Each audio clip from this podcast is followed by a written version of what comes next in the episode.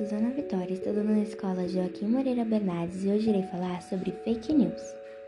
Fake news são notícias falsas publicadas por veículos de comunicação como se fossem informações reais.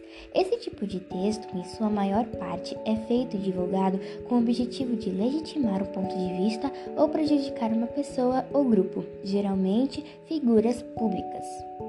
As fake news têm um grande poder viral, isto é, espalham-se rapidamente.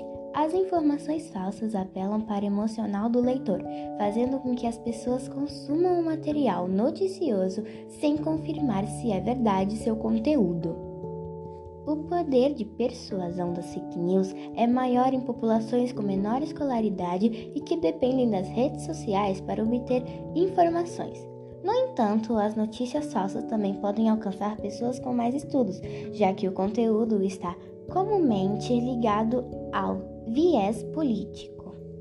O tema fake news ganhou força mundialmente em 2016 com a corrida presidencial dos Estados Unidos, época em que conteúdos falsos sobre a candidata Hillary Clinton foram compartilhados de forma intensa pelos eleitores de Donald Trump.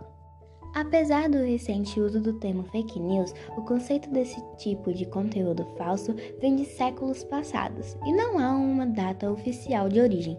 A palavra fake também é relativamente nova no vocabulário, como afirma o dicionário Merriam-Webster.